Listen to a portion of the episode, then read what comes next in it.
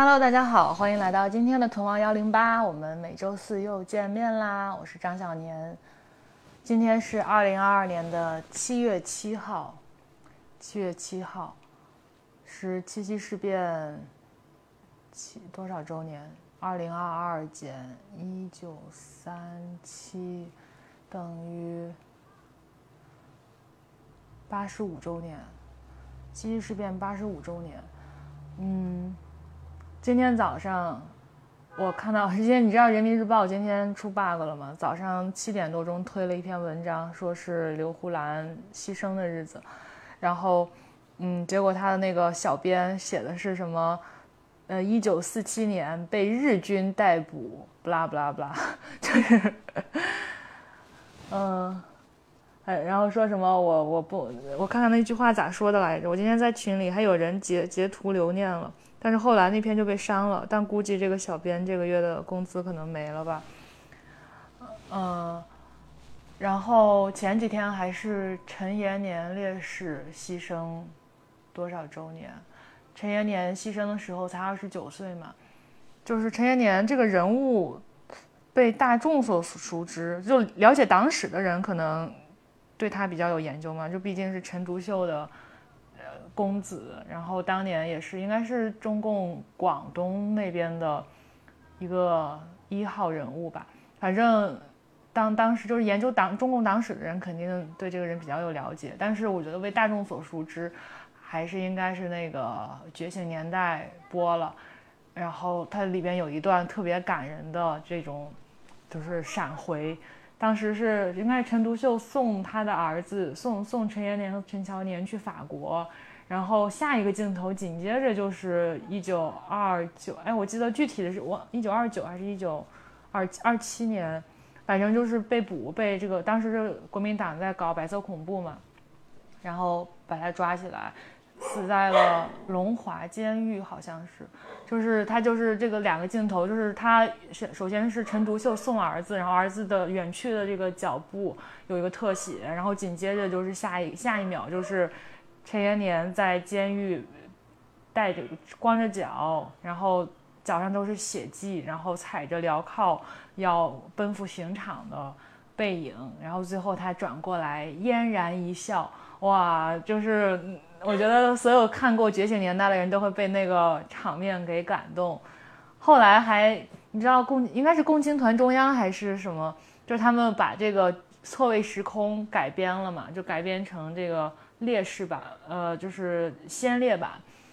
什么我我仰望广阔的星空，等等等啊！我们今天结尾就唱这首歌吧，一会儿我搜一下歌词啊，嗯。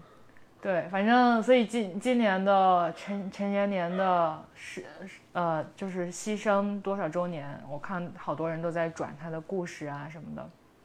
网上还有他的三秒钟的，就是说什么是陈延年一生当中唯一的三秒钟的活动影像，应该是当年在法国还是在哪儿，就是煽动工人罢工的时候，叫鼓动呃，就是带领工人罢工的一个活动影像，就是视频吧，嗯。然后我看了他的照片，真的跟张晚意有有那么一点点，又有一丢丢神似吧，就不能说完全不像哈，但是就是有一丢丢神似，嗯，然后张晚意啊，我觉得张晚意可能就我感觉啊，如果说就以我这个浅薄的对娱乐圈的 观察和洞见，如果接下来有哪几个要爆的小生的话，我觉得张晚意可能会出来，就是。呃，外形什么的条件很不错，然后也肯演戏，而且感觉也比较干，就是比较踏实和朴实一点，就没有那些花里胡哨的东西。啊，我不知道我们这里有没有有没有 爱豆粉丝。我前我昨天晚上在就睡觉之前吧，我看到北京的朋友都开始看戏了，我就开始刷大麦，我看北京有什么好戏可以看，看到了，嗯。啥来着？完了，我突然忘记了是啥戏来着。嗯嗯，哎呀，脑子卡壳了。反正就是，那个票可难抢了，然后男主有两个，就是一个是就 A A B 角嘛，就是一共演四天，两天是他上，两天他上。一个是张恩明，张明恩还叫张恩明，就是演那个河神的，好像还后来还跟那乔欣还是徐璐，应该是跟徐璐对，跟徐璐谈恋爱，然后结果劈腿就被人抓出来说他很渣的那个。对，另外一个就是燕许家。就是跟张子枫有绯闻的那个，就他俩，我看当时看到了他俩，我就对这个戏本来我还挺想看的，然后我就有点不哦，是那啥，是，完了，我这个脑子，我朋友圈里还有还有人好像是这个戏的工作人员，天天在转，反正就我本来还挺想看这个戏的，然后。后来看到演员阵容就瞬间下头，然后说起最近北京的戏还挺那什么的，好像昨天有一个，昨天哎前天是最后一场，七月三哎七月三号是最后一场，有一个叫《杂办哲罗》和，嗯我看看叫啥来着，《杂办》这个戏据说是近期北京最好的一个戏，《杂办》搜一下，《杂办哲罗》。然后这个戏有三个演员，其中有个男，呃，其中一个男演员是，就是大家都公认的，说他演技很好，然后在这个戏里边特别有魅力，嗯，然后我搜了一下这男演员，发现他是前一阵我们看的那个，呃，亲爱的小孩里边演肖肖肖路的弟弟，就演肖旭的那个演员。好像他演过二郎神，对我们当时看《亲爱的小孩》的时候就觉得他演的挺好的，叫真名叫蔡蔡天琪。哎呀，我现在这记性怎么回事？我今天是一切都想不起来，大家可以在评论区告诉我，他好像叫蔡什么琪啊啊，对不起，蔡奇。嗯，对，还有一个戏是《窝头会馆》。之前我看过宋丹丹版的《窝头会馆》，宋丹丹还有那个谁，就是杨杨乐的爹叫杨什么来着？杨立新，对，就仁义版的《窝头会馆》。然后现在有一个是叫呃，就张国立跟呃德云社合作，就张国立的那个话剧团队跟郭德纲的话剧团队合作了一个一版《窝头会馆》，郭德纲跟于谦儿还有他们那些呃德云社的。就是九什么九九字辈儿的演员们都有上台，演员阵容还挺豪华的，反正都是一些明星，都在综艺上见到过他们。嗯，还有啥呀？呃，好像最近还有一个《明优之死》，我看到也有人在看。嗯，哎，反正就是好久不看戏了，我都忘了看戏是什么滋味了，朋友们，我太想看戏了。但是呢，就青岛的话剧环境其实还没那么好，我觉得。就虽然我其实就我们家这块，我们家现在在呃青岛市的一个即墨区，就算是一个比较边远的区了。然后呢，而且在这个区的算是新开发的，就大大东边都不算是主城区了。然后我结果我们这块都已经有一个特别好的大剧院。就什么博兰叫什么来着？兰博兰兰博基不是叫 什么兰博基尼大剧院，叫呃四个字，反正也是一个车的名字了，就是一个豪华的大剧院，但是根本就没有没有人，没有里边什么一个人都没有，就很浪费，根本没有人来演出。对，然后说到这个青岛的文化环境，说到即墨的文化环境之恶劣。我就很想看《引入烟尘》嘛，我朋友圈里边所有人都在，所有看过点映的人都在夸《引入烟尘》。呃，这个导演我记得啊，叫李瑞军，他还导过那个《家在水草丰茂的地方》，还导过，反正导过挺多个好戏的。嗯，然后女主是海清，这戏是海清跟一个非职业演员，就是这个演员他还他其实他其实是一个农民，他还要种地。呃，就是海清跟这个。男非职业的男演员搭档演男女主的一个戏，然后海清在里边就是说甘肃方言，就是完全是农妇的扮相。嗯，好像这个电影还获了柏林电影节的金金熊奖的提名，嗯，反正就是很期待。所有看过的，尤其是影评人朋友们对这个的评价都很高，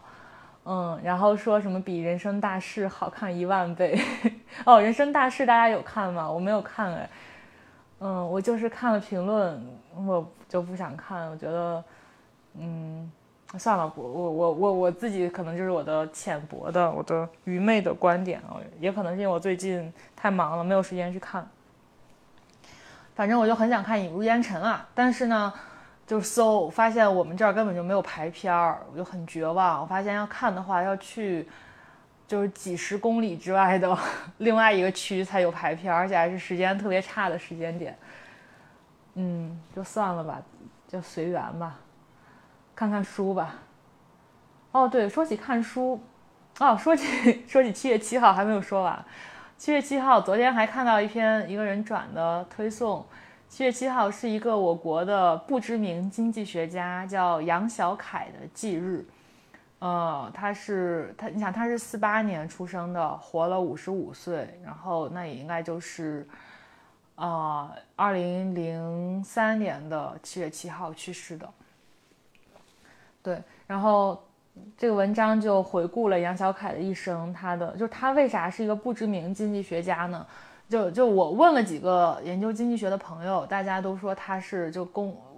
就号称是啊中国离诺奖最近的经济学学者，好几次这个经济学有一个经济学诺贝尔经经济学奖的得主就跟特别看好他，特别认可他，特别就是呃就。反正就是几次都觉得他要获诺奖，但是他就早早去世了嘛。嗯，然后另外一个原因是他年轻的时候是一个造反派，就六八大概六八年的时候，嗯，他是湖南那块儿的一个造反派的学生头子。然后呢，写了一篇特别特别造反派的文章，叫《中国往何处去》。据说就是反正被前几号人物看到了，就是把就是认为他非常非常造反，最后就就是给他的这个罪名加到什么程度？就是他爸也因为他受到了牵连，就他父母其实是呃在湖南是当官的，嗯，这也是为啥他能在湖南就是当造反派嘛。然后他爸就因此大受牵连，然后被关起来。他妈妈就因此甚至自杀了。然后呢，他就本来要连夜逃跑，结果没跑成，被告密了。嗯，然后就被呃关到监狱里，关了十年。也就是他，他其实当时还没有上高中，应该是初中文化吧。然后就在监狱里边，就跟各种。呃，因为当时你想，当时那个年代的监狱里关的那可都是一些高手，对吧？他就跟跟大家学习各种知识，跟监狱里边的高手各种学习，学微积分，学这那的，反正就自学完了高中、大学的课程，甚至在里边自己去研究经济学，研究去读经济学原理啊，去各种推论公式什么的，然后出来之后就很厉害。出来之后就最后他去的是普林斯顿读了一个博士，然后他出国，当然也你想他当时被放出来之后，六八年进去，七八年出来，但因为他的这个一些政治身份很难出国读书，然后当时也是是武大的校长刘道玉，刘道玉当时是武大校长，好像对，就是极力保他，反正。给他各种疏通关系啊，最后把他送出送到普林斯顿去读经济学博士，然后读出来了。嗯，就你想他只有初中文凭嘛，然后可想而知他在美国读读经济学博士是多么的艰难，读出来读出来，然后做经济学研究，嗯，反正他。就是林毅夫，他跟林毅夫的关系是那种就亦敌亦友。他死后的追悼会还是林毅夫给他主持的。然后他生前跟林毅夫，林毅夫有个非常在经济学圈内好像非常著名的一次辩论，就叫先发优势还是后发优势？就是因为按照我国的主流观点嘛，就是呃不发达国家，就是那种相对不发达的国家，它有后发优势，它可以借鉴发达国家的这个。呃，经济的这这这些高科技啊什么的，然后来迅速的去武装自己，把自己给变得很强大。但是杨小凯就认为他没有这个，就是即就是还是没有先发优势，没有后发优势，因为呃，你学别人的只是技术，你如果没有在制度上去借就去去学到好学到精髓的话，你最终也只能是饮鸩止渴，就像当年的洋务运动一样，嗯，就当反正他们就有一个这样的辩论。嗯，对，然后杨小凯的本名不叫杨小凯，他叫杨希光，就是他入狱之前叫杨希光啊，然后出狱之后，他发现如果继续叫这个名字的话混不下去，所以就改名改叫杨小凯，这是他的小名。嗯，哦，我操，我为什么看这个文章记得这么清楚？我却连 演许家要演的话剧叫什么都忘了。嗯，对，然后说起看的公众号，哎呀，我们真是 一环扣一环呀。说起看的公众号，我最近读了一篇我我认为我认为又是这个人物杂志年度最佳的一篇人物特稿，是写黄永玉的。嗯，大家应该都看了吧？就是我看看我朋友圈里边有多少人看过这个文章啊？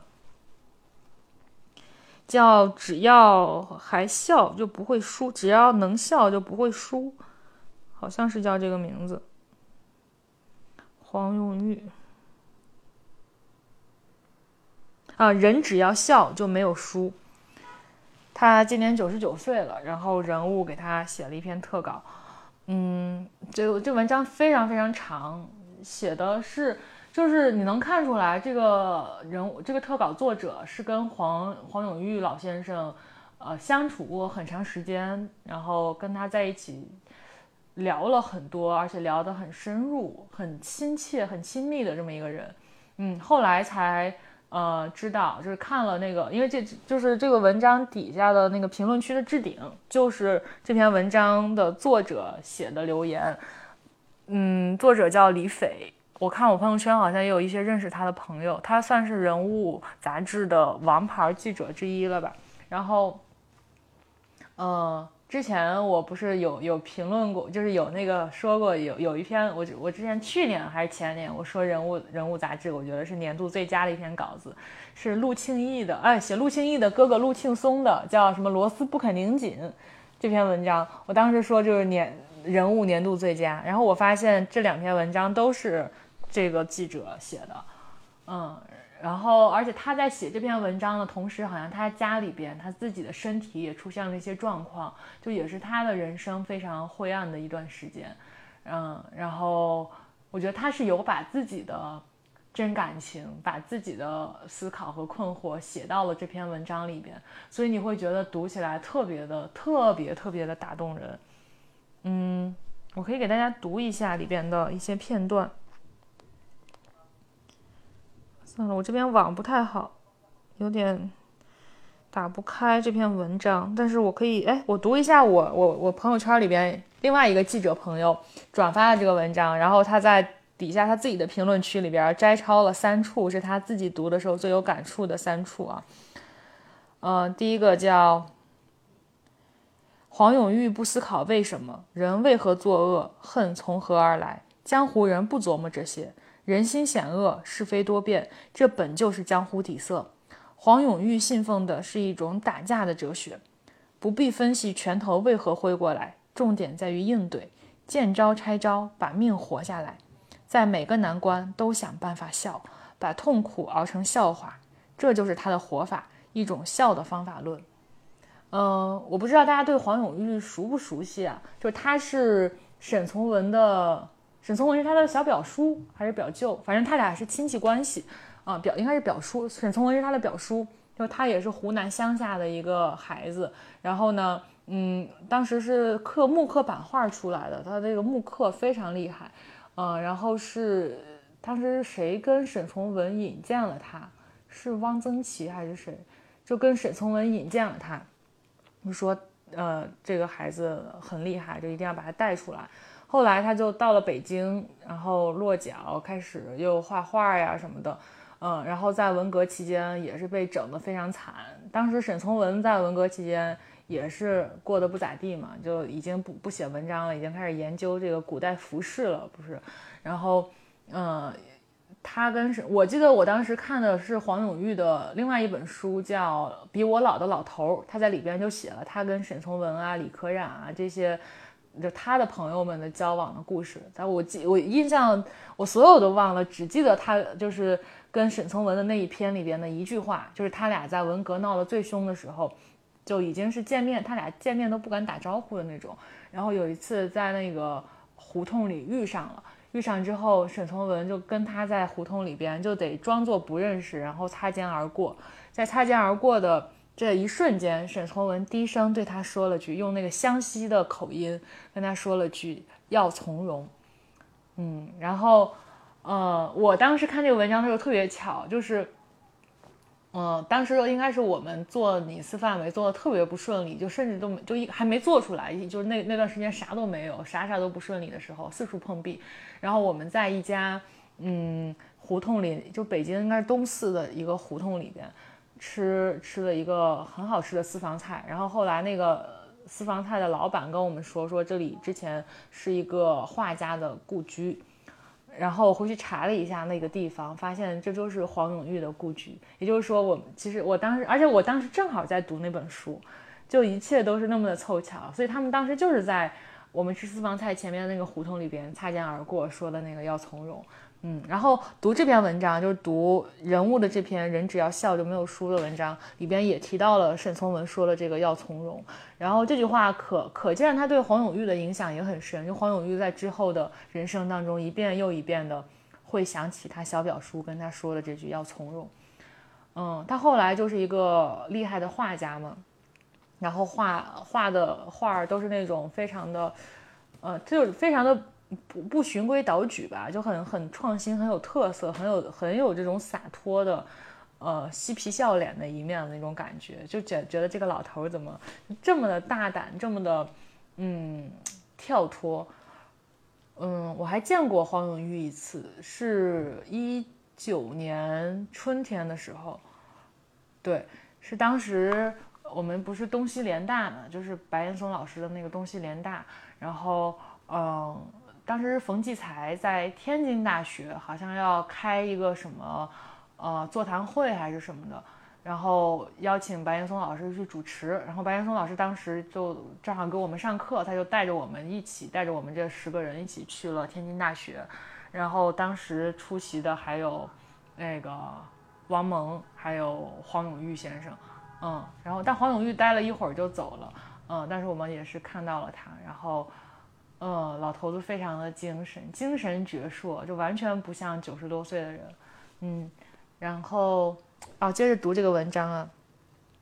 有时候我们也恐，我们也讨论恐惧。我告诉他，我最大啊，这个我指的就是我刚才说的写这篇文章的作者李飞。嗯，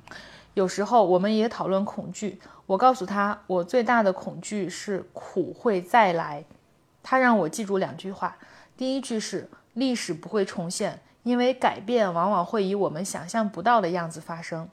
第二句是一切都会过去，你要记住，任何苦都会灭亡，只是这件事儿有个时间问题。我是看不到那一天了，但你可以。你要好好活着，好好吃饭，做好自己的事儿，活到那一天。这个过程你可能会遇到难处，遇到很多荒谬和可笑，你就把它当做一种观察。人还能这样呢？还能有这样的事儿呢？你要把他们当成笑话记住，等到将来写出来讲给人们听。日子过去是这样的呢，多有意思。嗯，对他就是年轻的时候也颇有过一段就是不得志的时间嘛，因为就是你想那个特殊的历史时期，大家又整他呀，又什么的，嗯，而且他的好朋友汪曾祺。对他跟汪曾祺的友谊，也是我觉得这个文章里边写的特别妙的一段。嗯，他们曾经是非常非常好的朋友，互相，呃，很欣赏，然后互相有很多只对彼此说的话，只想写给彼此的文章，只想画给彼此的画。嗯，但是后来就是阴差阳错吧，就是因为文革里边的这种人跟人之间人心的这个微妙的。就那一错身，那就是一辈子。就是那个时候，如果你你就是没有，嗯，守住那点温情，那就是会错过一辈子。后来好像汪曾祺还登门去跟黄永玉想要和好来着，但黄永玉没有见他。但是呢，心里边却一直都在，就他他们两个都在互相惦记着对方，嗯，然后后来，嗯，汪曾祺去世之后，他的儿子有一次去登门拜访了黄永玉，然后黄永玉对着他的儿子，对着汪曾祺的儿子，然后他回忆起了他跟他爸爸年轻时候的那些事情，嗯，就就很让人感慨万千这一段。然后黄永玉老了也特别传奇，就他是一个非常有钱的作家。你想他的画一幅能卖那么多钱，然后就开开各种豪车，反正就过得非常的开心。嗯，然后，嗯，就是书里边也对他的这种就是老老年时晚年的生活呀，晚年的这个住他，但他一边是这种就物质上非常的丰裕。然后呢，他也喜欢用这种不缺钱的状态来推掉很多找上门来的麻烦事儿，嗯，然后但另一方面也有点孤独，就是他越来越老，然后能跟他说话的人越来越少，嗯，好，再读最后一段啊，画家的答案是时间，蜘蛛不是靠进攻战胜对手的，打是打不过的，他有耐心等，织一张密密的网，等待猎物猎物落网。用网束缚他，用针用毒针刺他，等对手耗尽力气了再去降服。这个结论让我们都笑了。原来蜘蛛还懂《孙子兵法》呢，知道强敌是不可战胜的，胜的唯一办法是躲起来活着，等敌人自行灭亡。嗯，我觉得他的就是整篇文章里，因为他黄永玉一个很大的特点就是现活到现在，你看九十九岁了嘛，就大部分。嗯，讨厌他的人、蔑视他的人、他的敌人、欺负过他的人都被他给熬死了，就很牛逼。嗯，我觉得世界上的很多事情可能就是这样的，你会就胜利可能会以一种你从来没有想象过的方式到来，嗯，也也是你从来没有期待过的方式，但它就是到来了，你就是看着他们一个一个都消亡了，而你还在。嗯，有的时候生活就是这个样子的，就是反正这篇文章，哎呀，大家一定要找来读一读，太喜欢了。嗯，最近北京疫情，上海疫情又反复，唉，然后青岛这边黄岛又出了几例，但黄岛离我们实在是太远了，就远到什么程度呢？嗯，前几天不是效果效果对效果，感觉他们都要举家搬来青岛了。效果天天在这儿录节目嘛，然后就招募观众。然后有一次我就报名了，我心想我我我就带我妈妈去看看脱口秀呗。然后就报名，报名结果选上我了，选上我，我一说让我去，我一看那个地点，嗯，我搜了一下，然后我就跟他们说不去了。从我家到那个录制，他们在黄岛录制嘛，而且在黄岛一个就我还不是很偏远的，就在黄岛算是中心的中心地带吧。从从我们家过去要两个小时。心想算了，然后我就放弃了去现场当观众的机会。嗯，反正在这里就每天线上工作，然后赚钱倒不耽误，然后每天读书，每天读论文。对了，我最近在读论文，下下下期节目吧，下期节目跟大家分享一些我最近读的比较好玩的论文。嗯，好了，那不知不觉又嘚吧嘚了三十分钟。我们这期的《屯王幺零八》到这里就先结束了。